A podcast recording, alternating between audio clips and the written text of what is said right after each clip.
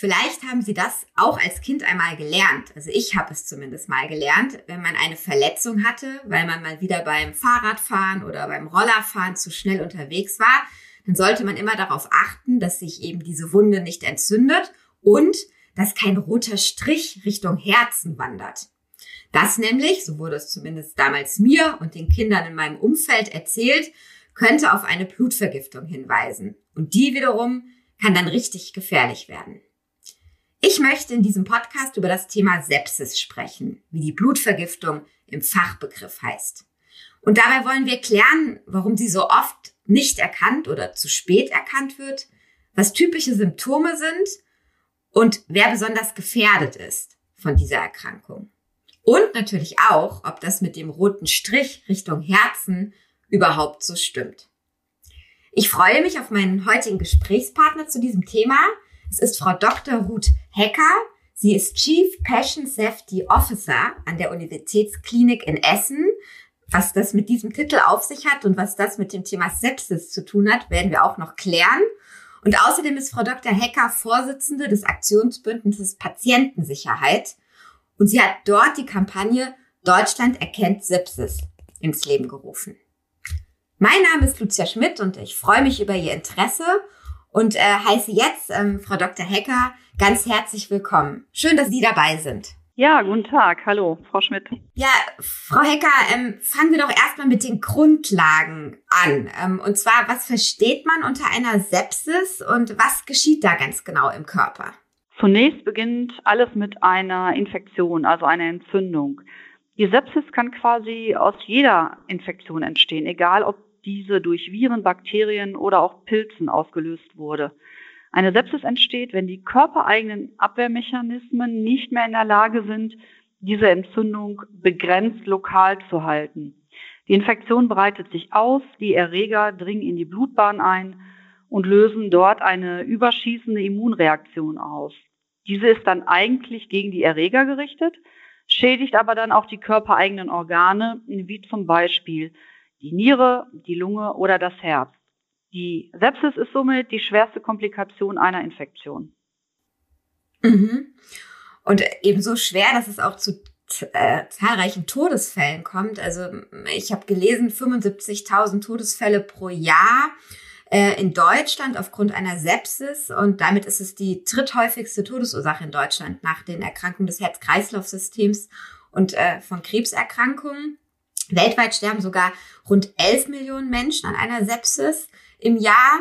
Und ähm, sie sagen oder man liest auch, dass ähm, das Tragische daran ist, dass eben 15 bis 20.000 Fälle davon eben vermeidbar wären, wenn man die Blutvergiftung frühzeitig erkennen würde. Ähm, und da wollen Sie auch ein bisschen aufklären. Deswegen jetzt die entscheidende Frage, an was erkenne ich denn als Laie eine Sepsis oder den Beginn einer Sepsis? Was sind ganz typische Symptome? Hm, es ist wichtig, die Zeichen zu erkennen, die leider nicht immer eindeutig sind. Dazu gehören die schnelle Atmung oder sogar die Atemnot, wie vor allem ein nie vorher erkanntes Krankheitsgefühl. Also man fühlt sich wirklich richtig, richtig krank, teilweise mit Todesangst. Der Puls rast, der Blutdruck kann abfallen und man fühlt sich ganz schlecht und krank wie nie zuvor, hat starke Schmerzen zum Beispiel auch. Insbesondere dann, wenn sich die Situation noch aus einer bemerkten Entzündung heraus entwickelt oder zuspitzt, man vielleicht eine Grippe hatte oder eine Wunde, sollte man an Sepsis denken oder nach einer Operation. Weitere Symptome mhm. sind Fieber und Schüttelfrost oder auch das Schwitzen und die Verwirrung, Desorientiertheit. Und wir wollen mhm. auch mit mhm. dieser Initiative erreichen, dass wir eben nicht mehr von der Blutvergiftung sprechen, sondern von der Sepsis. Okay, warum ist das so wichtig? Ja, das ist insofern so wichtig, als dass die Blutvergiftung, Sie haben sie ja eben schon mal angesprochen, dieser rote Strich, das verbindet mit, man mit der Blutvergiftung. Dieser rote Strich natürlich zunächst auch eine Infektion ist. Eine Infektion wie viele andere und ist nicht mit Sepsis gleichzusetzen. Aus jeder Infektion kann sich eben eine Sepsis entwickeln, muss aber nicht. Und ein roter Strich alleine bedeutet noch nicht auf eine Sepsis hin. Hier müssen die oben genannten Symptome dazukommen. Mhm. Und jetzt sind wir schon hier bei dem roten Strich, dann bleiben wir da ganz kurz. Ähm, was hat es mit diesem roten Strich auf sich? Was ist das einfach die Ausbreitung der Entzündung an der Haut oder was versteht man dann unter diesem roten Strich? Der rote Strich ist vielmehr die Entzündung einer Lymphbahn. Diese lässt sich gut mhm. behandeln und ist eben nicht lebensbedrohlich. Und weil die Lymphbahn ähm, so unter der Haut liegt, sieht man das halt so deutlich. Okay, also ganz klarer Unterschied äh, zwischen Sepsis und Blutvergiftung. Da werde ich dann jetzt drauf achten. Ich glaube, es geht aber tatsächlich in der breiten Öffentlichkeit auch noch ähm, sehr durcheinander. Kommen wir noch mal ganz kurz zu zu den Symptomen zurück. Ähm, Sie haben jetzt zum Beispiel gesagt, Schmerzen hätte man dann, Schmerzen speziellen Bereichen oder ist das so ein Ganzkörperschmerzgefühl? Und wie ich glaube, ein Problem oder ein, ein, ein Hinweis ist ja auch, dass das dann ganz schnell geht. Also man wird ganz schnell ganz krank, man kriegt ganz schnell hohes Fieber. Also das bahnt sich nicht so an oder ist das falsch? Genau, das haben Sie richtig ähm, gesagt. Es geht ganz, ganz schnell. Also erstmal ist man normal krank, hat vielleicht auch eine Entzündung, die man noch gar nicht so merkt, hat ein bisschen Bauchschmerzen, hat doch einen Darminfekt und dann geht es einem rapide sehr viel schlechter. Und das ist immer ein Zeichen, dass wir sagen, das ist dann ein Notfall und man sollte ins Krankenhaus die 112 wählen oder auch bei der KV die 116, 117. Es ist wirklich wichtig, dass man diesen Punkt erkennt, wo man halt sich nicht mehr normal krank fühlt, sondern sich das zuspitzt. Wenn wir nochmal an die Symptome denken, dann sagen wir immer, wenn zwei dieser Symptome, die ich eben aufgezählt habe, wenn diese wirklich da sind, dann sollte man ähm, die 112 wählen oder den ärztlichen Notdienst 116, 117. Das ist äh, wirklich der Punkt, wo ein fachkompetenter Arzt ähm, dann drauf gucken sollte auf die Situation, äh, sich die Frage stellen sollte und auch Sie sich selber die Frage stellen sollten, könnte es nicht vielleicht auch eine Sepsis sein? Mhm. Jetzt ist ja ein Problem, dass nicht nur in der breiten Bevölkerung die Symptome nicht unbedingt äh, so bekannt sind, sondern dass auch immer wieder vorkommt, dass das aber auch von Ärzten unterschätzt wird. Also äh, dass äh, selbst es nicht sofort ähm, als Alarmsignal oder Alarmglocken bei den Ärzten läuten. Ähm, woran liegt das, dass selbst im medizinischen ja, Fachpersonal die Sepsis nicht immer sofort erkannt wird oder darauf, daraufhin zumindest behandelt wird? Nun, das liegt ähm, an der mangelnden Aufmerksamkeit und an den mangelnden Fortbildungen zu diesem Thema. Die meisten meinen immer noch, die Sepsis gibt es nur auf den Intensivstationen. Dass bis zu 80 Prozent der Sepsiserkrankungen im prästationären ambulanten Bereich entstehen, ist vielen wirklich nicht klar. Hier kommt es auf jede Minute an. Fehlerquellen sind auch, ähm, dass erst ein Antibiotikum gegeben wird, bevor Blutkulturen abgenommen werden. Und man denkt nicht häufig genug daran, ist es eine Sepsis? Also do you think it's sepsis? im englischsprachigen mhm. Raum eine ähm, ganz normale Frage, wenn man sich so hundeelendig krank fühlt, ähm, die Atmung beschleunigt ist und ähm, man Schmerzen hat. Mhm. Jetzt gibt es ja Gruppen von Menschen, die sozusagen besonders betroffen sein können von einer, einer Sepsis. Ähm, da gehören zum Beispiel ganz kleine Kinder, Neugeborene dazu. Ähm, wer gehört noch dazu? Und das liegt dann letztendlich am noch nicht ausgereiften oder beschädigten Immunsystem oder warum gibt es diese Gruppen? Naja, zu den ähm, Gruppen gibt es also diese Risikogruppen und ähm, das sind dann häufig Patienten, die schon vorerkrankt sind, zum Beispiel die schon chronisch lungenkrank sind oder die auch ähm, Diabetes haben oder eine Immunsuppression haben, die keine Milz mehr haben, chronisch kranke Patienten, besonders auch alte Patienten oder ähm, Kinder ähm, vor dem ersten oder im ersten Lebensjahr gehören dazu. Also diese Risikogruppen mhm. gibt es, äh, gilt es unbedingt zu identifizieren. Gibt es ähm, starke Vorerkrankungen? Gibt es Immundefiziterkrankungen wie zum Beispiel auch AIDS, HIV oder andere? Und ähm, besonders alte, ähm, die Menschen, die keine Milz mehr haben, genau, und halt Kinder unter einem Lebensjahr sind die Risikogruppen. Das heißt, wenn da solche Symptome auftauchen, wie Sie sie gerade genannt haben, dann sollten, sollten die Alarmglocken noch, noch viel, viel schneller klingeln als ohnehin schon. Genau, also Patienten, die auch an Krebs erkrankt sind, die an der Dialyse liegen, das sind alles so Patientengruppen, die besonders gefährdet sind. Jetzt appellieren Sie ja auch eben schnell zu handeln, ähm, eben schnell Hilfe zu holen weil dann die Erfolgsaussichten der Therapie am höchsten sind. Ähm, wie behandelt man eine Sepsis? Was passiert, wenn so ein Patient dann bei Ihnen im Klinikum zum Beispiel ankommt? Ja, es gibt ähm, also ein Bündel von Maßnahmen. Da gibt es sechs Dinge. Man muss erstmal den Erreger nachweisen. Dazu benötigt man dringend die Blutkulturen. Man gibt als erstes ein Antibiotikum, ein Breitspektrum-Antibiotikum. Man muss den Herz-Kreislauf stabil halten durch die Gabe von Infusionen, gegebenenfalls auch Sauerstoff äh, geben. Und ähm, dann gibt es ähm, die Urinausscheidung messen zum Beispiel oder als Entzündungsparameter auch die Laktatmessung. Das sind Dinge, die im Krankenhaus dann ganz schnell gemacht werden können. Mhm. Gibt es eigentlich, ähm, ich meine, wenn man das jetzt so hört und dann auch hört, äh, wie viele Menschen daran versterben, ähm, kann ich denn als Betroffene, wenn ich zum Beispiel eine Infektion hatte oder eine Operation hatte, irgendwas damit eine Sepsis nicht auftritt? Oder ist das einfach tatsächlich Schicksal? Naja, im Krankenhaus ähm, muss man ja darauf achten, dass man keine weitere Infektion bekommt. Also man kann selber darauf achten, dass die Ärzte, bevor sie den Verbandswechsel machen, sich die Hände desinfizieren oder die Pflegekräfte, wer auch immer. Ähm, man kann selber äh, selber nicht an der Wunde ähm, ähm, aktiv arbeiten, sondern auch immer sich die Hände waschen, wenn man in die Nähe der Wunde kommt, die sauber halten. Also das sind schon Dinge, die man selber machen kann. Aber wenn es mhm. zu einer, dass man keine zusätzliche Infektion bekommt. Ähm, aber mhm. ansonsten kann man als Patient im Krankenhaus selber wenig machen, sondern hoffen, dass es gut heilt, dass es keine zusätzliche Inf Infektion in die Wunde gerät mm, und dass ähm, ja, dass die hygienischen Maßnahmen auch eingehalten werden, die eigentlich in Deutschland Standard sind. Mhm, mhm. Und zu Hause wahrscheinlich nach, wie soll ich bei einer Krippe, wie Sie gesagt haben, oder auch, und äh, wir kommen bei dem Thema auch bei an Corona natürlich nicht vorbei, zum Beispiel sich gut schonen, die Infektion wirklich ähm, auskurieren? Auf jeden Fall. Also das ist ja auch ähm, ein, das, was wir jetzt in Deutschland gelernt haben. Man geht nicht mehr krank zur Arbeit.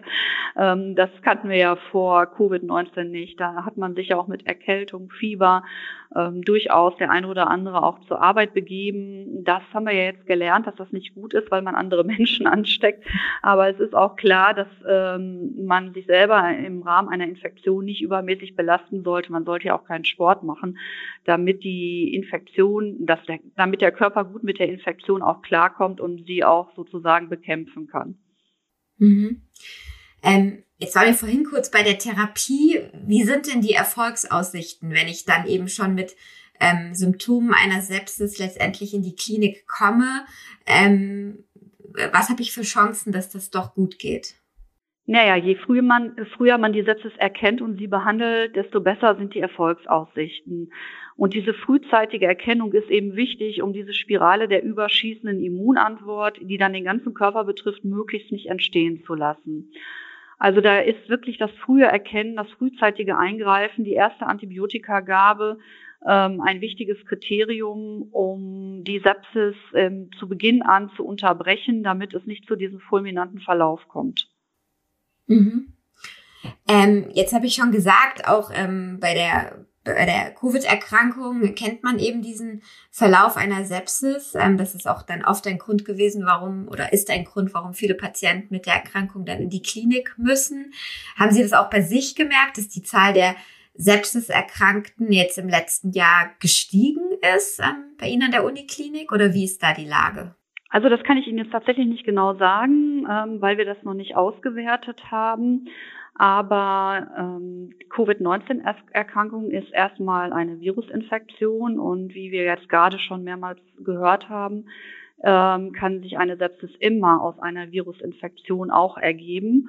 Und schon im September 2020 zum Weltsepsistag wies der Stiftungsvorsitzende der Sepsis-Stiftung Professor Reinhardt auf diesen Zusammenhang hin. Covid-19 ist eine Virusinfektion und ähm, daraus kann sich eine Sepsis entwickeln.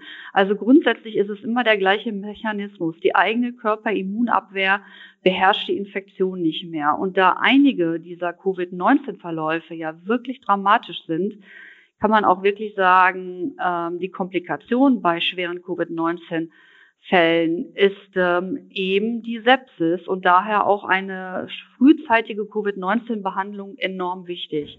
Also wir haben mhm. das gesehen ja gerade bei den älteren Personen zu dieser Corona-Zeit, die lange zu Hause waren, auf dem Sofa gesessen haben, wie das so ist, ähm, sich gedacht haben, ach, morgen ist es bestimmt besser, heute kriege ich ein bisschen schlecht Luft. Wenn die zu spät ins Krankenhaus kommen, ähm, war es häufig schon zu spät, so dass sie dann auf die Intensivstation mussten und beatmet mussten, äh, beatmet werden mussten. Also das ist wirklich diesen Punkt, wo das kippt. Den darf man nicht verpassen. Und das haben gerade ältere Leute oder auch Ehepaare ähm, häufig zu spät erkannt, dass es ihnen zu schlecht geht, dass sie eine Krankenhausbehandlung brauchen ähm, bei der Covid-19-Erkrankung. Das war ein großes Dilemma im letzten Jahr. Mhm. Deswegen jetzt auch die Initiative Deutschland erkennt Sepsis oder ähm, wo kam die Idee her und was verfolgen Sie damit letztendlich? Naja, die Idee ist schon früher geboren, deutlich früher, weil wir halt diese hohe Sterblichkeit haben und wissen, dass wir ungefähr 20.000 Todesfälle verhindern könnten, wenn wir die Sepsis früh erkennen. Und 20.000, das ist ja eine enorme Zahl. Selbst wenn mhm. wir sagen, wir können die Sterblichkeitsrate um 10 oder 20 Prozent senken, retten wir jede Menge Menschenleben. Und viele der Sepsiserkrankten leiden ja unter massiven Folgeerkrankungen wie Amputationen oder neurologischen anderen Ausfällen. Und das gilt es zu verhindern. Und bei der Sepsis ist es eigentlich leicht, weil wir ja keinen medizinisch-technischen neuen, äh, neues Gerät brauchen oder wir brauchen, die Behandlung ist eigentlich klar. Ähm, wir brauchen keinen wahnsinnigen medizinischen Fortschritt, kein neues Medikament, sondern es geht wirklich darum, aufzuklären, aufzuklären und nochmal aufzuklären.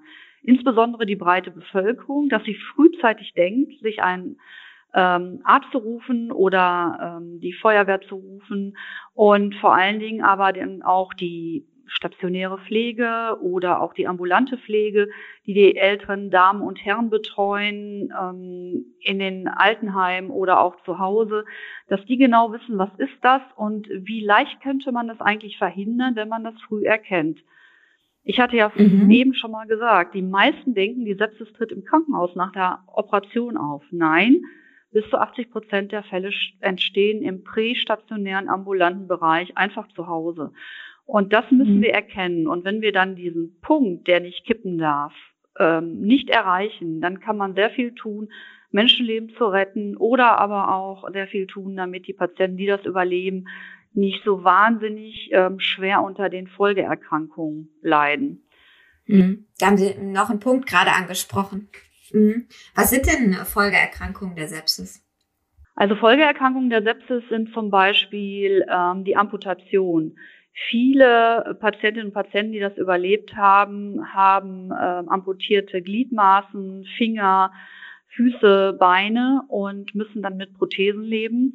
Und eine weitere ähm, Gruppe leidet sehr stark unter neurologischen Defiziten, wie zum Beispiel, dass sie sich nicht mehr lange konzentrieren können ähm, oder dass die allgemeine Stärke, die man sonst hat, ähm, nachgelassen hat. Man ist nicht mehr so belastbar. Und das sind natürlich, ähm, dadurch gehen teilweise ganze Berufskarrieren dann auch, ähm, werden deutlich eingeschränkt. Also wir kennen unter den betroffenen Unternehmer, die nicht weiterarbeiten konnten, weil sie nicht mehr so belastbar sind oder massive neurologische Ausfälle haben. Und ähm, das sind schon enorme Auswirkungen, die wir auch verhindern könnten, wenn wir Sepsis besser erkennen.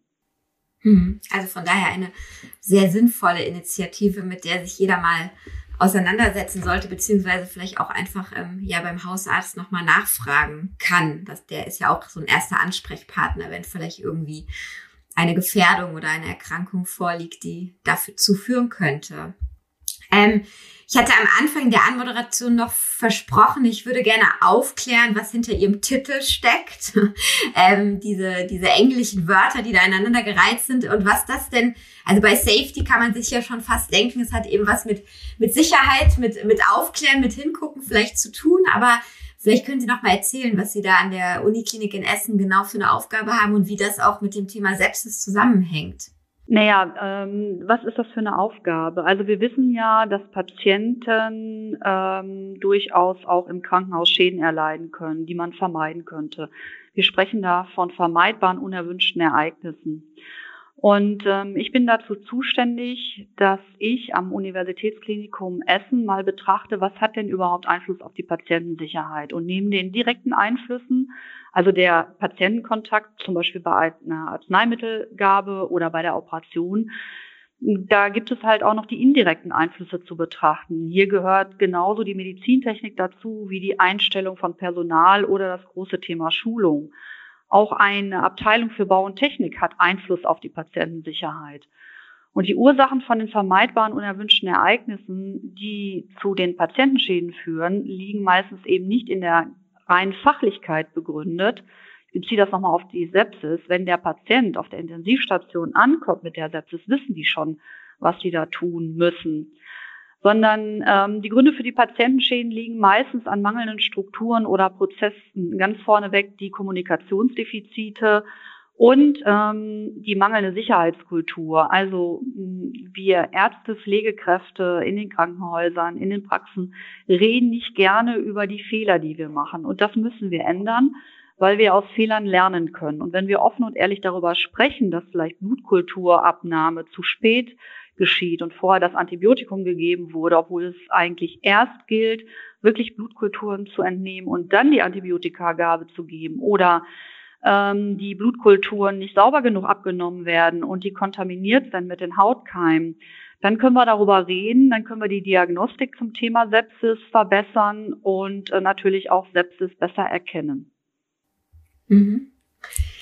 Ja, vielen Dank, äh, liebe Frau Dr. Hecker. Das war wirklich sehr informativ und ähm, ja, ich hoffe, dass Sie, liebe Hörerinnen und Hörer, da auch was mitnehmen konnten und ähm, ja, dass sie in erster Linie gesund bleiben ähm, und wenn sie doch mal solche Symptome nach einer Erkrankung, nach einer Operation bei sich ähm, ja verspüren, erkennen, ähm, dann jetzt äh, nach diesem Podcast ähm, Alarm schlagen und handeln. Wenn Ihnen der Podcast gefallen hat, liebe Hörerinnen und Hörer, dann freue ich mich natürlich, wenn Sie uns weiterempfehlen und abonnieren. Und Ihnen, Frau Dr. Hecker, wünsche ich weiterhin viel Erfolg mit der Kampagne. Ja, vielen lieben Dank und alles Gute Ihnen. Ja, vielen Dank und ähm, auf Wiederhören.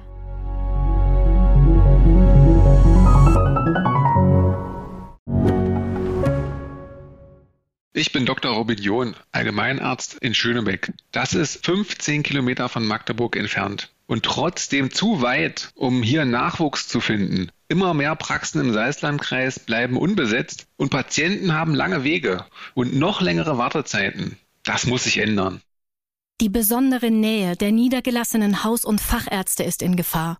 Was die Gesundheitspolitik jetzt dringend ändern muss, erfahren Sie auf rettetdiepraxen.de.